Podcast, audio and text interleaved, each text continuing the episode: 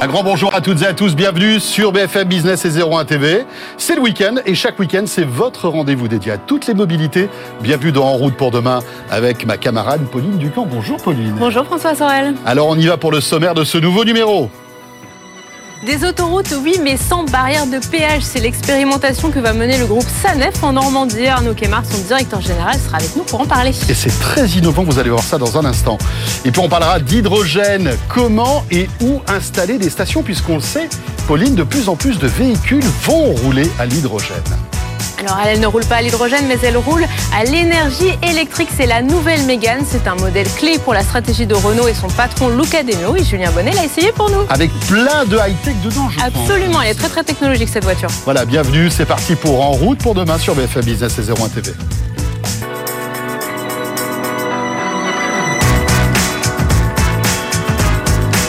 BFM Business et 01 TV présente En route pour demain avec Pauline Ducamp et François Sorel. Alors Pauline, rêve, rêvons un moment quand même. Moi, ça me fait rêver, Sur une autoroute, plus de barrières de péage, comme ça, on avale les kilomètres tout en respectant évidemment les limitations de vitesse. Voilà. Euh, alors évidemment, cette autoroute n'est peut-être pas gratuite, mais en tout cas, on n'a plus euh, en fait la barrière et les temps d'attente qu'on connaît à certains moments de l'année où il y a du monde sur la route justement. Absolument. On pense tous euh, au grand péage lors des départs en vacances. C'est bien ça. Peut-être que dans quelques années, ça n'existera plus. En tout cas, c'est ce que propose Sanef. Arnaud Kemar, bonjour. Merci beaucoup d'être avec nous. Vous êtes directeur général donc du groupe Sanef et alors vous allez lancer une expérimentation donc à partir de 2024 donc sur l'autoroute Paris Normandie. Plus de barrière de péage, on rentre sur l'autoroute, on sort de l'autoroute, alors on paye quand même, mais on ne s'arrête plus. Absolument. Alors c'est bien plus qu'une expérimentation puisque ça sera euh, c'est la c'est la vérité, c'est la réalité, ça sera comme ça. Oui, ça sera pour tous les automobilistes comme ça. Pour toujours. Euh, effectivement, l'autoroute A13 euh, entre Paris et Caen, c'est à peu près 210 km d'autoroute. C'est une autoroute que les Parisiens connaissent très très bien. Hein, c'est c'est le chemin. S'ils veulent la, mer, s'ils veulent voir la mer. C'est l'autoroute des départs en week-end. Des départs en week-end et euh, c'est une autoroute donc qui a un trafic extrêmement saisonnier avec des pics très importants. Une deuxième caractéristique, c'est que c'est aussi une autoroute dite en péage ouvert. Alors c'est un peu technique, mais en fait, euh, on s'arrête et on paye une somme forfaitaire, on prend pas un ticket sur, sur l'autoroute A13. Et donc, euh, entre Paris et Caen, on peut s'arrêter jusqu'à cinq fois, puisqu'il y a cinq barrières de péage euh, entre Paris et Caen. Voilà, ce qui génère évidemment bah, des, des embouteillages, des retenues aux, barrières de péage, qui génère aussi de la consommation de carburant en plus, on, reviendra, on, y reviendra, et puis qui alors défigure le paysage, c'est pas très joli, hein, je, je, je faut bien l'avouer, une, une, une barrière de péage, et donc en 2024. C'est des coûts importants pour vous aussi, accessoirement. Alors, c'est des coûts importants. Ça, ça change pas grand-chose du point de vue des coûts, très honnêtement. Euh, exploiter un péage en, en, flux libre ou un péage euh, ou un péage traditionnel, c'est euh, c'est à peu près la même chose en termes de masse salariale. là où ça change un petit peu, c'est que c'est des, jobs différents, surtout pour pour nos salariés. On passe de, à des jobs qui sont bah, sur la route, hein, sur la barrière de péage, exposés au trafic et à la pollution. Il va passer donc c'est une grande reconversion professionnelle hein, pour près de 200 personnes dans la dans la filière PH chez nous, euh, qui vont euh, avoir des jobs complètement différents, qui sont plus des jobs de, de, de, de, relations clients, plus des jobs de centre d'appel, plus des jobs de, de, de, back, office. Donc c'est une grosse, grosse transformation pour, euh, pour l'entreprise. voilà. Et c'est fondamentalement un projet qui est, qui, qui, est avant tout écologique, voilà, puisque c'est tous les ans environ 30 000 tonnes de CO2 qui vont être économisées. C'est parce qu'on va pas s'arrêter à redémarrer une barrière de péage, c'est à peu près la consommation annuelle de 11 000 véhicules. Donc c'est euh, du pouvoir d'achat globalement hein, pour, euh, pour l'ensemble des 7,5 millions euh, d'utilisateurs de la 13 tous les ans. Et alors concrètement, comment ça va se passer? Comment je vais régler mon péage? Alors c'est super simple, c'est-à-dire beaucoup plus simple que, que maintenant. Euh, alors d'abord si vous êtes abonné télépéage, alors là c'est euh, c'est très facile, ça fonctionnera comme avant. La différence c'est que vous passerez euh, non plus dans une gare de péage, mais sous des, des portiques, hein, qui sont des structures métalliques avec toute une série de, de, capteurs. très compliqués, euh, qui vont lire euh, votre qui vont lire votre votre badge de télépéage au passage, et vous allez comme aujourd'hui bah, avoir le trajet sur votre facture. Donc j'ai un j'ai un badge télépéage, rien ne change. Aucune modification. Voilà. Sauf qu'on s'arrête pas. Voilà. Sauf qu'on passe sous le portique à 130 km/h. Je m'arrêtais pas avant, je ralentissais un petit peu. Oui, là aujourd'hui c'est 30 km heure, là ça sera 130 km heure, donc en fait on ne s'arrête pas du tout. Et si j'ai pas ce badge de télépéage du coup Alors ça reste là aussi très simple. Euh, les portiques dont je parlais sont équipés de, caméras de lecture de plaques, donc ils vont euh, lire votre plaque euh, au passage, et vous aurez 48 heures pour vous connecter sur notre site internet ou sur une appli mobile, tout simplement pour régler votre trajet du fond de votre canapé tranquillement. D'accord, donc là encore, avant de prendre l'autoroute, je n'ai rien à faire. Absolument rien. Ma voiture va être scannée, on va me détecter. Et je reçois, comment ça se passe en fait? Euh, Vous allez m'envoyer un mail, c'est par téléphone? Comment vous allez récupérer mes coordonnées? Alors, je vais rien faire au début. Au début, vous allez avoir 48 euh, heures. Alors, ça sera, euh, il y aura des panneaux partout. On va beaucoup communiquer. Ça mhm. sera, ça sera très clair. mais vous aurez 48 heures pour vous connecter, pour vous connecter et régler votre. Et créer un compte en quelque sorte, c'est ça? Pas forcément. Pas forcément. Pas forcément. Vous aurez d'ailleurs la possibilité d'associer votre plaque avec votre carte bancaire. Ce qui fait que si vous êtes usager euh, régulier, mhm. une fois pour toutes, à chaque vous n'avez pas à le refaire à chaque fois. À chaque fois que vous passez, on va débiter automatiquement votre, votre carte bancaire. Après, bah, si au bout de 48 heures, vous n'avez pas payé, que c'est la première fois que vous passez sur cette autoroute, vous allez recevoir un courrier, puisqu'on a accès au fichier des cartes grises. Donc on va aller euh, lire le fichier des cartes grises et envoyer à votre adresse un courrier en disant bah, vous êtes passé à telle heure, et euh, voici le montant du péage que vous que vous devez. Et là, je peux payer en, allant, en, me connectant sur un site. Et là, vous payez en, en connectant sur un site, ou même euh, on est en train de bâtir un, partenariat euh, avec les bureaux de tabac. Donc vous pourrez aller dans un bureau de tabac tout simplement pour aller euh, régler, pour avoir du, pour avoir un contact personnel. Vous pourrez appeler notre centre d'appel, vous pourrez, vous pourrez bah, régler directement via notre centre d'appel. Et là aujourd'hui, du coup, combien ça va vous coûter de, de démonter les anciens péages et d'installer ces nouveaux portiques avec les lecteurs de caméra pour lire les plaques des véhicules? Alors c'est un investissement d'environ 120 millions d'euros. Voilà, 120 millions d'euros. Alors c'est euh, beaucoup de technologie, euh, beaucoup d'informatique, et c'est aussi beaucoup de génie civil, puisqu'en fait on va euh, redresser complètement la route. Aujourd'hui, les barrières de péage, c'est comme une sorte de, de loupe de béton qui, qui imperméabilise les sols. Donc on va redresser l'autoroute, faire disparaître complètement les bâtiments, faire disparaître complètement la, la, la barrière de péage, et là rentre 28 hectares à la nature. donc refaire pousser de l'herbe, refaire pousser des arbres et avoir une autoroute qui fait complètement dans lequel on va complètement gommer la présence des barrières de péage. Ça veut dire que euh, à chaque sortie d'autoroute, il y a donc ce fameux portique qui constatera que je suis sorti avant. Comment ça fonctionne en fait? Alors c'est du péage ouvert. Alors le péage ouvert, c'est des, des barrières en travers de l'autoroute et on paye une somme forfaitaire à chaque fois, par opposition ou euh, à l'autoroute A1 par exemple, où vous prenez un ticket et vous payez en sortie.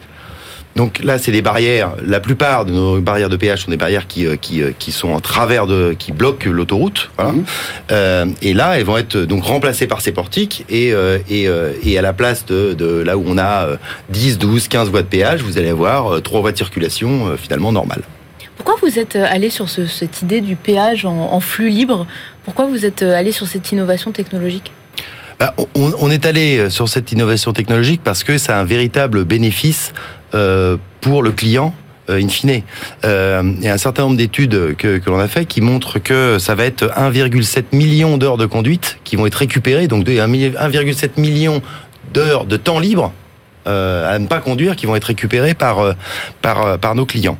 Euh, c'est aussi un bénéfice. Alors c'est l'autorité de régulation des transports qui est l'autorité qui qui, qui, qui, surveille, disons, les, les concessionnaires euh, autoroutiers, euh, qui a fait un calcul, c'est que c'est finalement de la, une valeur générée en temps de, en temps de, de, de, travail ou en temps de loisir, mais aussi en économie de carburant, c'est une valeur générée de 616 millions d'euros. Voilà. Donc c'est un, c'est un, c'est un projet qui va apporter fluidité, qui va apporter attractivité pour les territoires que l'on, euh, que l'on traverse il est évident, euh, les Parisiens le savent très bien, on peut euh, parfois se dire est-ce que je vais passer mon week-end en Normandie? Ah bah non, mais il y a le retour le dimanche, euh, va y avoir éventuellement des, embouteillages. Là, c'est la plupart du temps la fin des, fin des embouteillages.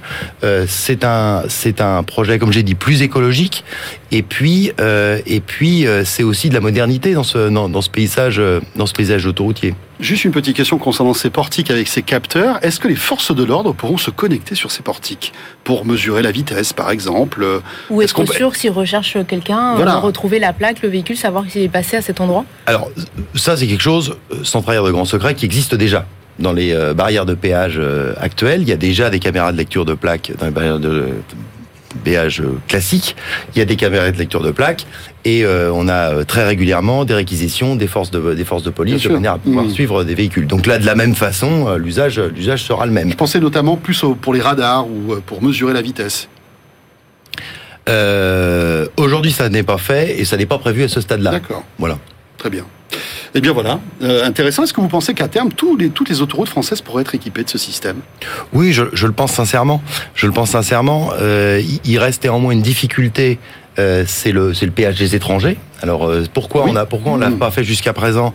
Parce que euh, il n'y avait pas d'interconnexion avec les fichiers d'immatriculation des véhicules européens. Voilà, donc il y a une directive européenne qui va entrer en application bientôt, qui va permettre de faire ça. Donc ce qui c'est quand même déjà une condition assez importante. Hein. quand vous prenez l'autoroute 1, qui est notre autoroute du groupe, sur lequel vous avez 50% de poids lourds de poids lourds étrangers, vous pouvez pas faire complètement sauter les barrières comme ça. Voilà. Mais ça va venir donc. Mais je pense sincèrement que ça viendra, euh, ça viendra d'ici 2030 sur toute la France. Merci beaucoup Arnaud Kemar, très intéressant. Oui. Hein. Rappelons que vous êtes directeur général du groupe SANEF. Merci. Merci à vous. Et il est temps d'accueillir maintenant notre deuxième invité. On va carrément changer de sujet et parler d'hydrogène maintenant. Absolument, on reste dans la technologie, mais on parle d'hydrogène. BFM Business et 01 TV présente En route pour demain.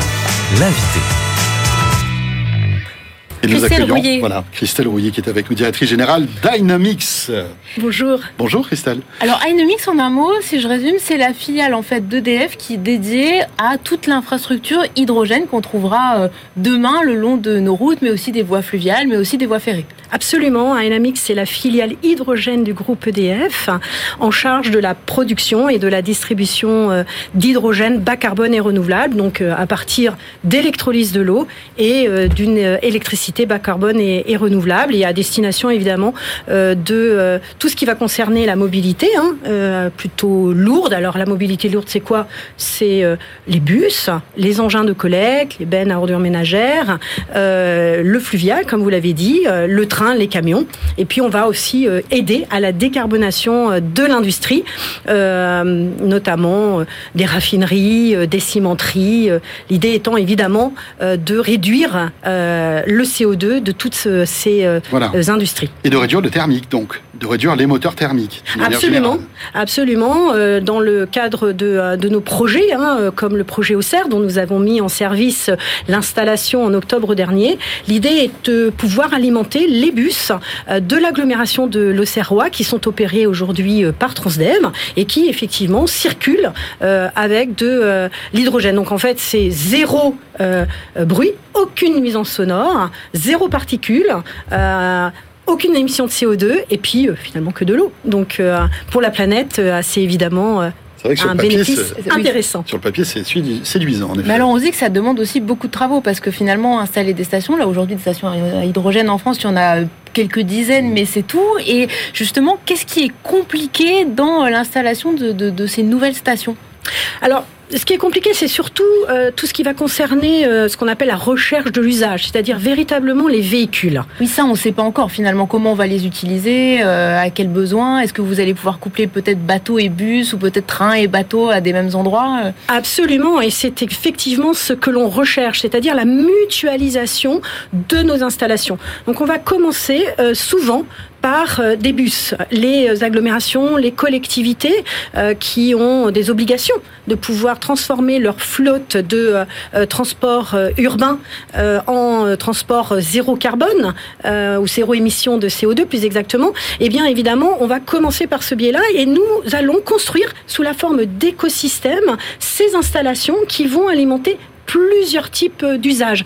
Donc les bus, les engins de collecte, comme je le disais tout à l'heure, hein, un bus euh, ben à, ordures ménagères. Et puis euh, nous allons, et typiquement c'est le cas d'Auxerre, euh, y associer des, trains qui arriveront sur la ligne Paris-Auxerre, que la région Bourgogne-Franche-Comté a commandé, des trams de trains TER, puisque aujourd'hui, en fait, les TER fonctionnent euh, ce qu'on peut appeler le bimode, c'est-à-dire du euh, diesel et de l'électricité. Et bien demain, ça, sera, hydrogène électrique. Exactement. Donc euh, une, un grand bénéfice pour pour le climat. Et Christelle, est-ce qu'on peut imaginer que demain vous prenez le cas par exemple des bus ou des engins qui enlèvent les poubelles tous les matins? En général, ces, ces engins sont stockés, enfin sont parqués dans des endroits où il y en a des dizaines, voire des centaines, que ce soit pour des bus, etc.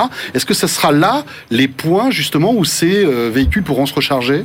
Ou pas forcément? Absolument. En fait, euh, on, va euh, avoir comme objectif d'installer ces installations donc de production et de distribution au plus proche des usages.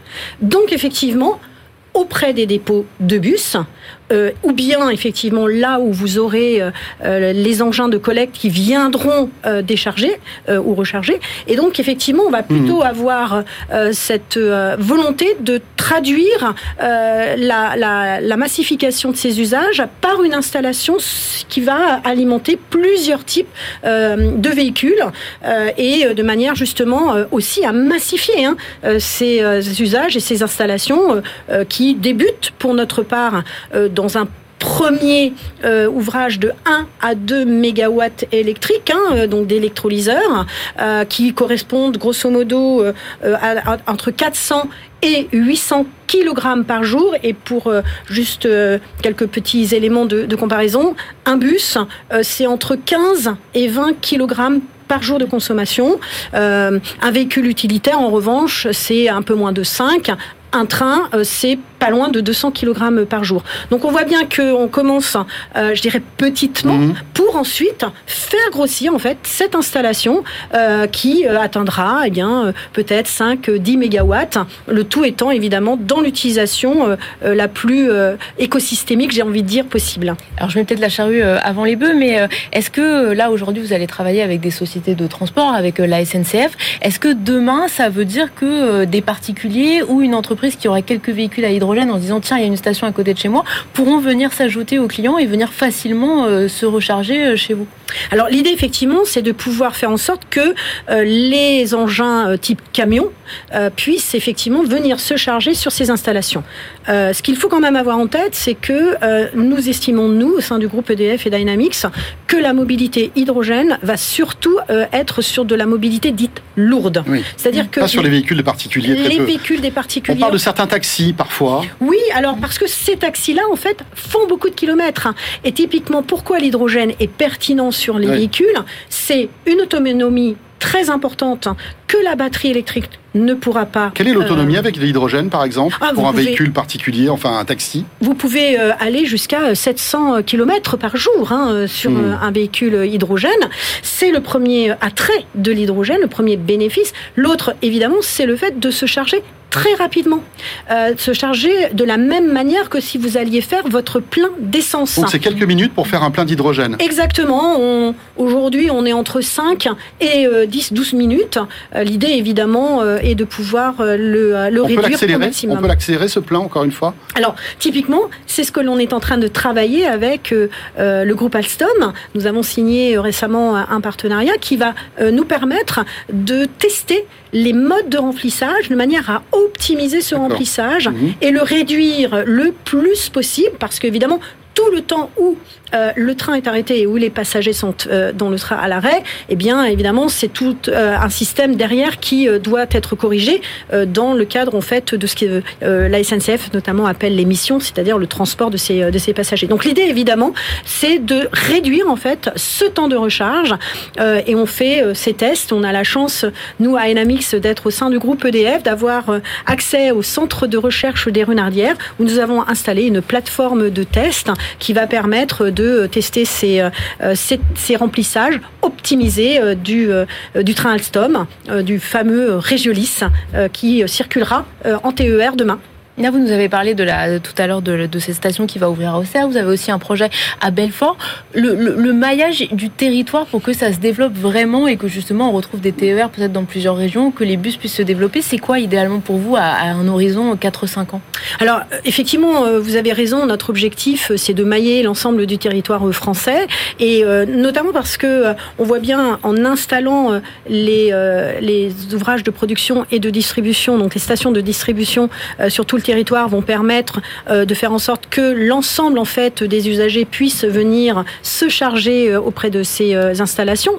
Et puis aussi parce que finalement, ça peut être un moyen d'être une sorte de backup si je puis l'exprimer ainsi, entre deux stations. C'est-à-dire que il peut arriver que l'on soit en maintenance sur une station, et bien évidemment l'autre station pourra venir alimenter les, la station qui sera en, maintenance. Donc l'idée est effectivement de mailler l'ensemble du territoire. Mhm. Aujourd'hui, on est plutôt sur quelque chose qui se situe autour de 150 à, à 200 kilomètres, parce que ça c'est ce qu'on est capable en fait assez euh, compétitivement de pouvoir distribuer de l'hydrogène autour euh, d'une station de production et de distribution. Christelle, petite question, on parle beaucoup de bus, d'engins, de, de à ordures, etc quand est-ce que on va voir la démocratisation de ce type d'engin? Parce qu'aujourd'hui, des bus à hydrogène, on n'en voit pas beaucoup. Hein.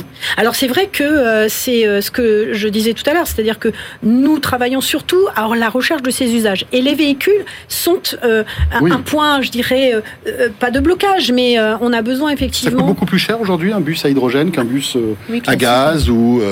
Alors, ça coûte plus cher qu'un bus diesel. ça coûte aussi plus cher qu'un bus électrique, même si on n'est pas en compétition, puisque comme je le l'ai dit, euh, on n'adressera pas les mêmes modalités, euh, modalités. Mais par contre, euh, ce que l'on voit déjà, c'est que depuis maintenant trois ans, le prix du bus hydrogène a été divisé par deux. et quand on compare ce que j'appellerais le coût total de mhm. possession, c'est-à-dire quand vous intégrez la maintenance, eh bien là, le bus hydrogène n'est pas si éloigné de, du bus diesel. Merci beaucoup, Christelle Rouillet, directrice donc générale Dynamics. L'hydrogène arrive donc. Euh, et on va terminer avec notre essai maintenant, Pauline. Absolument, on va passer à la voiture électrique et à la nouvelle Renault mmh. Mégane. Alors c'est un modèle stratégique pour le hein. constructeur, absolument, avec beaucoup de technologie à l'intérieur. Et c'est un essai de Julien Bonnet et Olivier Mélan. BFM Business et 01 TV présente En route pour demain, l'essai. Renault révolutionne sa Mégane, une métamorphose déjà sur le plan du design avec euh, une forme mi-berline, mi-SUV, mais surtout sous le capot, on ne trouve en effet que des motorisations 100% électriques. C'est le principal changement. À noter, c'est une situation assez rare dans le secteur automobile, c'est que la quatrième génération, donc la précédente, elle va continuer à être produite ici en Espagne pour les versions thermiques et hybrides rechargeables. Symbole de ce renouveau, cette nouvelle Mégane, c'est le premier véhicule à porter le nouveau logo Renault, donc réinterprétation du logo Vasarelli des années 70. Contrairement à la précédente Mégane. Cette nouvelle, elle sera produite à Douai, dans le nouveau pôle Electricity que Renault est en train de constituer dans le nord de la France. Nous voici à l'intérieur de cette nouvelle Mégane. Donc, contrairement à la Zoé, qui est souvent un véhicule secondaire du foyer, Renault veut vraiment faire de cette berline SUV du segment C le véhicule principal. On retrouve toutefois des dimensions un peu réduites par rapport à l'actuelle Mégane. Donc, elle fait 4,21 m celle-ci. Elle est 15 cm plus court, mais ça se ressent pas tant que ça à l'intérieur. Mais la principale révolution, elle se trouve derrière le volant avec l'écran des compteurs et l'écran numérique, donc 12 pouces chacun, avec une interface qui a été conçue en partenariat avec Google. Donc l'idée finalement c'est d'aller un peu plus loin qu'Android Auto qui est une simple reproduction de l'univers Android donc du smartphone vers l'interface du véhicule. Là c'est l'interface entière qui est conçue par Google mais ça reste compatible bien sûr avec les portables iPhone. On retrouve l'environnement CarPlay. Ce système, il se montre très réactif, très ergonomique, et donc c'est là-dessus qu'on attendait Google pour aider un constructeur automobile comme Renault, mais comme beaucoup d'autres, qui a toujours beaucoup de mal à s'adapter finalement au nouveau monde numérique. L'intérêt aussi sur une voiture 100% électrique, c'est que Maps, il va permettre d'optimiser la recharge. Hein. Si je rentre une destination dans Maps, et eh ben finalement je vais avoir mon autonomie à l'arrivée, et si mon autonomie elle est pas suffisante, je vais avoir tout le parcours donc du planificateur de trajet qui va me dire où je dois m'arrêter, à quelle borne pour arriver à destination. Nous voici sur la route à bord de cette nouvelle Mégane, euh, l'occasion d'aborder un point crucial hein, pour une voiture électrique, la batterie. Donc Renault euh, propose cette nouvelle Mégane avec une première batterie d'une taille de 40 kWh avec 300 km d'autonomie WLTP annoncée. Nous, sur notre modèle d'essai, on a la batterie plus importante, celle que compte vendre Renault un maximum, 60 hein, kWh. Et là, on est plus sur 470 km annoncés. En vérité, il faut plutôt parier sur 300 km d'autonomie réelle. Nous, par exemple, ce matin, c'est l'autonomie qui était affichée euh, au compteur quand on est parti avec la batterie pleine. Et là, après avoir roulé euh, une centaine de kilomètres, on est à 65%, 187 km restants. Côté moteur, on a également le choix avec euh, deux propositions. Une première, 130 chevaux. Et nous, sur notre modèle d'essai, on a la version 220 chevaux. Et c'est vrai qu'on manque pas de puissance. Donc, il y a ce dynamisme de l'électrique. Il y a plusieurs modes de conduite. Donc, en mode éco, on va bien sentir qu'on a beaucoup moins de puissance disponible, mais c'est utile parce que ça va permettre de réduire la consommation. On a également quatre niveaux de régénération que je vais pouvoir ajuster via des palettes au volant. Et donc c'est vrai qu'en mode sport, notamment, avec la régénération au maximum, bah, sur des petites routes sur lesquelles on circule actuellement par exemple, bah, ça va être assez agréable. Hein. Le comportement du véhicule est très dynamique. Côté recharge, c'est aussi très important pour une voiture électrique. Hein. Cette euh, Mégane, elle peut encaisser jusqu'à 130 kW.